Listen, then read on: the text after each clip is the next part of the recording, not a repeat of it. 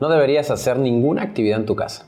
Ni llevar a tus hijos a la escuela, ni lavar el auto, ni podar el jardín, ni arreglar la plomería, ni hacer comida, ni siquiera cambiar un foco. Eso sería lo ideal en tu vida. Y este video generó muchísima controversia el otro día que lo subí en Reels, en Instagram. Y muchísima gente diciendo, Mauricio, ¿cómo? ¿Cómo puede ser? Si yo amo mi casa, si yo amo mi pareja, tengo que ayudarla tengo que atenderlo o atenderla. Bueno, el día de hoy vamos a hablar de por qué creo que deberías dejar de hacer todo en tu casa. ¿Por qué creo que mientras sigas perdiendo el tiempo, tu vida no va a crecer financieramente y tu modelo de negocio no va a escalar? ¿Qué tal? ¿Cómo estás? Mi nombre es Mauricio Benoist. Bienvenidos a este podcast de Recodifica tu Mente, a un nuevo episodio, donde hoy vamos a tocar un tema controversial. Por lo menos en muchas personas genera controversia.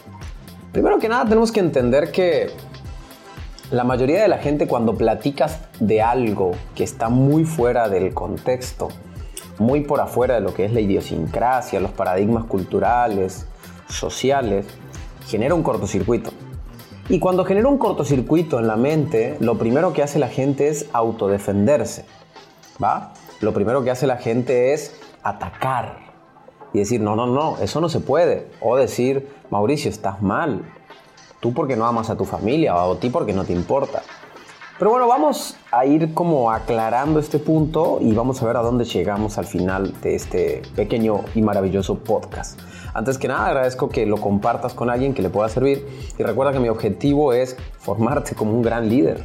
No te olvides de colocar las cinco estrellitas en el podcast para ayudarnos a seguir creciendo en la escala de Spotify. Bueno, primero que nada, me acuerdo una situación con mi esposa. Éramos novios, vivíamos juntos, teníamos poquito tiempo que empezamos a vivir juntos. Y de repente un día algo pasaba en la casa, se había roto, era un domingo, y me dice, pues hay que arreglar, ¿no? Esto era un tema de plomería. Y le digo, no, pues sí, hay que arreglarlo, pero yo no lo voy a hacer.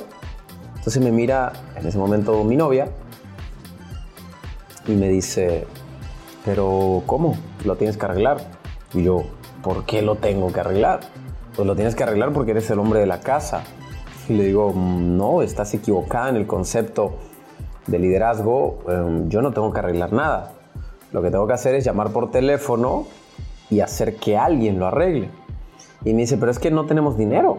O sea, vas a gastar 50 dólares en ese arreglo o 100 dólares en ese arreglo cuando definitivamente dinero no tenemos. Y la miro y le digo, por eso, prefiero invertir 50 o 100 dólares en traer a alguien que lo arregle y en ese tiempo yo salir a buscar clientes, prospectar y hacer lo que tengo que hacer. Si yo me dedico a hacer los quehaceres de la casa Nunca voy a tener 100 dólares o 1000 dólares o 2000 dólares para pagar un arreglo de la casa. Y siempre voy a tener que ser yo el que arregle las cosas de mi casa.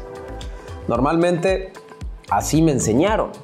Mi papá tenía las herramientas y cada vez que se rompía algo en la casa, los domingos, los sábados o bueno, el día que sea, pues iba y trataba de repararlo. Hasta el mismo auto, ¿no? Si el auto fallaba, entonces para no gastar, mi papá le cambiaba las balatas, para no gastar, mi papá le cambiaba el aceite y el filtro. Y así aprendí yo también, yo hacía lo mismo. De hecho, no muchos años atrás, entendía perfectamente que así era la vida. Y me acuerdo que hasta le pedí ayuda a mi suegro, yo acá en México, y juntos le cambiábamos la balata a los autos, eh, le arreglábamos este, las luces, y ahí pasábamos horas y horas haciendo esas reparaciones. Pero hoy, desde mi madurez y con una visión empresarial, trato de decirte no cometas el mismo error que yo. No lo hagas. No lo hagas.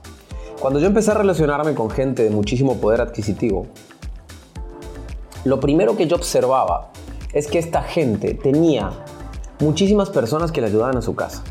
Tenían choferes, jardineros, cocineros, niñeras, me acuerdo un amigo tenía, bueno, tiene todavía tres hijas y tenía tres niñeras, o sea, una niñera para cada hija. Obviamente, desde el paradigma tradicional de la pobreza y desde una, desde una visión totalmente limitada, es muy sencillo. Yo veo que esa, esa gente no ama a su familia, o sea, era mi percepción. Pero cuando vas creciendo, estudiando, investigando y rodeándote de personas extremadamente ricas financieramente, entiendes perfectamente un, concepto que se llama apalancamiento. Tenemos algo, tenemos algo que es totalmente finito, o sea, tiene fin, que es el tiempo. Hay 24 horas y se finaliza un día y comienza otro. La diferencia entre la gente millonaria y la gente media o media baja es que la gente millonaria trabaja más cantidad de horas por día. Y aquí es donde viene el gran secreto de todo esto. Trabajar muchas horas al día no necesariamente se, requiere, o, sea, o hablamos de, de que tú trabajes más horas al día. Simplemente de que tú hagas que la gente trabaje más cantidad de horas. Muy sencillo. Si la jornada laboral es de 10 horas, vamos a ponerle 10 solamente por redondear, tengo perfectamente entendido que son 8, pero vamos a redondearla a 10. Y tú tienes 10 personas que trabajan para ti, o sea que tú por día estás trabajando 100 horas, porque hay 10 personas que colaboran contigo 10 horas por día. Entonces tú eres 100 horas más efectivo, o por mejor dicho, 90 horas más efectiva que tu competencia que solamente trabaja solo 10 horas. Entonces cuando entiendes ese concepto dices, bueno, ¿a dónde tengo que utilizar mi, mi, tiempo? No puedo ponerme yo a hacer todas esas actividades porque en ese tiempo yo lo que tengo que hacer es desarrollar actividades que sean altamente productivas a eh, mi modelo de negocio. Entonces, en vez de podar el jardín, voy a pagar lo que tenga que pagar para que se pode o dejaré el pasto largo, pero yo saldré a buscar prospectos. En vez de arreglar la, plomería, eh, yo voy a pagar lo que tenga que pagar, pero en ese momento voy a hacer campañas de Facebook o voy a subir contenido digital. Yo soy una persona que no hago nada en mi casa y cuando hablo de nada me refiero a ese tipo de tareas. El otro día en una conferencia en la Ciudad de México, una señora indignada me levantó la mano y me dijo, Mauricio, entonces tú estás diciendo que tus hijos no son importantes. Y yo la miré a la señora y le dije, señora, discúlpeme, eso es una falacia dominen. ¿Cómo que no es importante? Yo lo que estoy diciendo es que yo no llevo a mis hijos a la escuela, yo no traigo a mis hijos, a mis hijos de la escuela, yo no los baño ni les doy de comer. Pero sí tengo tiempo para jugar con ellos, para hablar con ellos, para tener eh, una conexión emocional con ellos. Entendamos que llevar a tus hijos a la escuela, darles de comer, hacer la tarea, esa es responsabilidad que tenemos como padres, pero si bien no cuenta como una actividad productiva con tu hijo. Es como decir, eh, ir, ir al trabajo y sentarme en la oficina es ser productivo. No, ir al trabajo y sentarte en la oficina no es ser productivo. Ser productivo es hacer lo que tienes que hacer en el momento que tienes que hacer y de la forma que lo tienes que hacer. Entonces, llevar a tu hijo a la escuela, darle de comer y hacer todas las quehaceres de la casa y lavar calzones, no te hace productivo. Eso lo puede hacer alguien más. Entonces entiendo perfectamente el concepto y a partir de ahí me empiezo a ser eficaz y eficiente con mi tiempo. Deseo de todo corazón que compenetres esta información. Y yo sé que van a salir paradigmas de decir, Mauricio, pero es que si no tengo dinero, ¿cómo voy a contratar una niñera? Bueno, es que ahí está el problema. El problema está, eh, ¿qué, va a ser primero, el huevo o la gallina? Cuando tengas dinero, contratas una niñera o necesitas, necesitas una niñera para, para, para tener dinero. Vamos a poner un ejemplo. Si tú vendes un producto que de cada producto tienes una ganancia de 100 dólares, ¿vale? Cada producto tienes una ganancia de 100 dólares. Muy sencillo. Vamos a hacer unas matemáticas. La niñera te va a cobrar, vamos a ponerlo en precio latinoamericano, alrededor de 400 dólares al mes, ¿vale? Entonces, ¿qué quiere decir eso? La niñera te va a cuidar a tu hijo o a tu hija 8 horas por día. Entonces tú en esas 8 horas sales a prospectar. Es muy sencillo. Si tú vendes cuatro productos nuevos cada mes, tú ya tienes 400 dólares extras para pagar a la niñera. Pero ahora en 8 horas laborales estoy seguro que puedes vender más de 4 productos al mes. Quizás puedas vender 4 productos a la semana.